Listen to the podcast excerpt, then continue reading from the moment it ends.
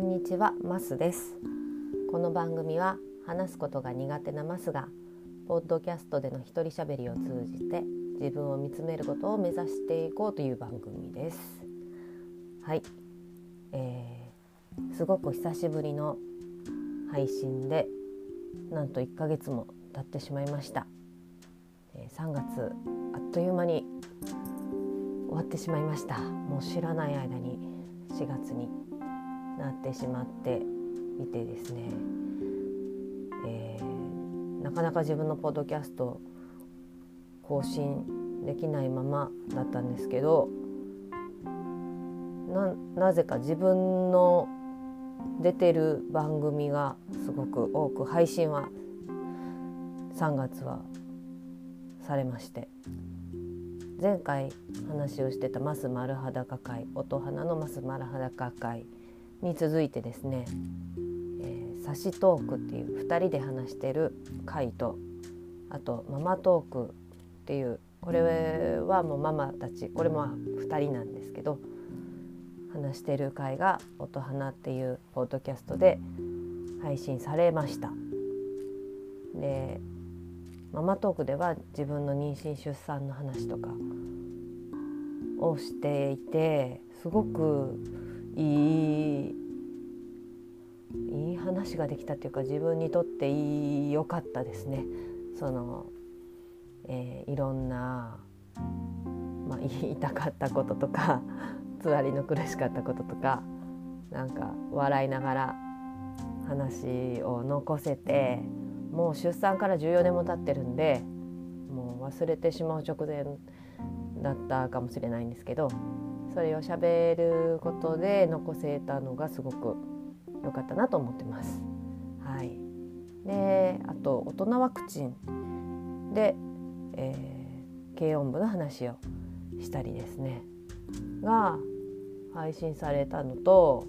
あとはえーと、なんだかんだの収録をまだ配信されてないのをしたりしたのでなんかポッドキャストやってない気は全然なかったんですけど自分のポッドキャストなかなか収録ができなくって、えー、今日久しぶりに撮っております。で、えー、昨日ね配信された新型大人ウイルスでなんかあの 名前が呼ばれましてキング雅子っていう異名がはい。まあそれはそれで嬉しい嬉しいことだったんですけど。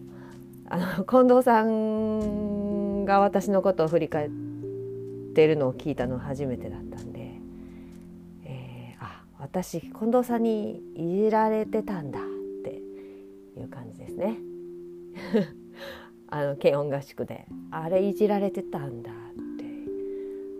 自分の中では、まあ、無理難題をこう、ね、提示された形ではあったけどこう一生懸命ねすごい頑張ってたんでいじられてる気はなかったんですけどあいじられてたんだっていう 感じですね。はいあのねいじられてることに気づいてないんですよね。あの私結構真面目なんであの一生懸命ね練習してたんですけどあのありがとうございました。はい。あの一応説明しとくとキング雅子っていうのは近藤さんがつけたんですよね。あのグループ名として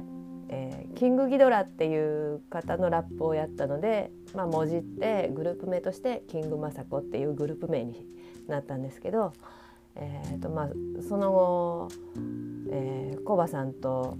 ここのポッドキャストでお話しした時に、まあ、コバさんからもキングマサコっていうあの呼び名を確定されましてであの一部で定着をしているということです。はい近藤さんでまたあの合宿でリアルでお会いしたらちゃんと喋りたいですよね。あの合宿の時は私めっちゃ練習してたから本当に6人自分のチームメイトともあのコミュニケーションできずに個人練習してて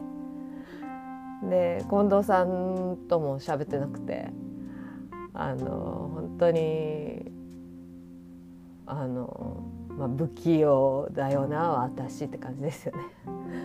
はい、またね次お会いできたらちゃんと喋りたいな。はい、ということでそう今日何が言いたいかっていうとコブルのねパンのことをしゃべりたいんですよ。でえっと昨日その大人ウイルス新型大人ウイルスでも、えー、コブルのパンの話が出てて皆さん試食してらっしゃったんですけど、えー、そのコブルコブルっていうのは、えー、新型の大人ウイルスの小林さんが作った匿名推奨型の SNS であのお互いに鼓舞していこうっていう SNS があって、えーと、私割と最初の方から参加してたんですけどでそこであの、まあ、話題になったパン屋さんが、えー、コブルに影響を受けてコブルのパンを作ったっていうそういう話だったんですね。でそれをえー、1個はコバさんのところに届いてもう1個はキングマサコが買ったらしいみたいな話で私の名前が出てきたんですけど、えっとね、それを私がねそう買うまでの話は、まあツイッターで確かねそのまあコブルパンの写真を見たんだと思うんですよね。でえっと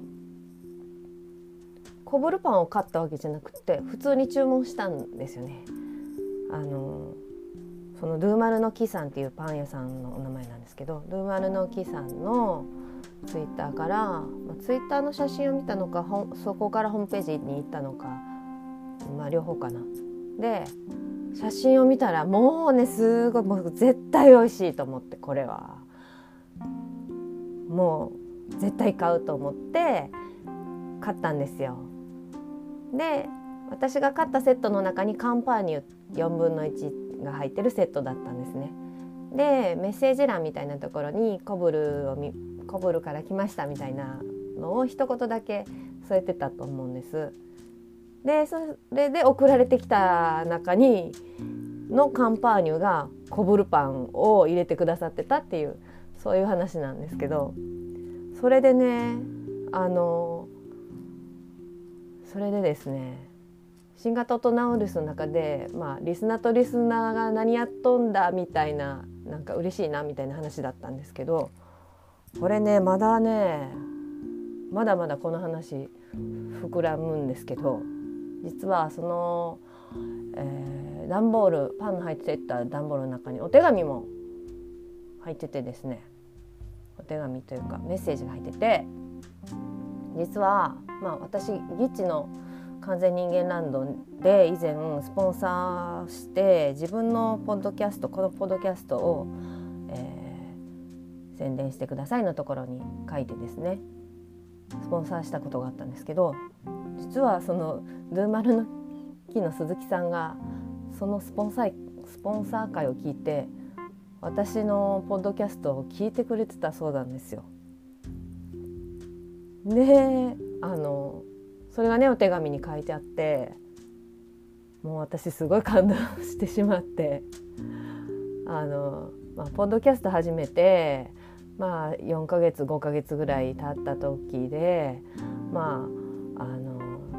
ただただ楽しいだけでやれてるというよりはなんかこう新たな悩みとか出てきたりこう更新していくとこでこうつまずきかけるところだったのであのえあのパン屋さん私のポッドキャスト聞いてくれてたのっていうのがすごい嬉しくってあのはいジーンとジーンときたんです。で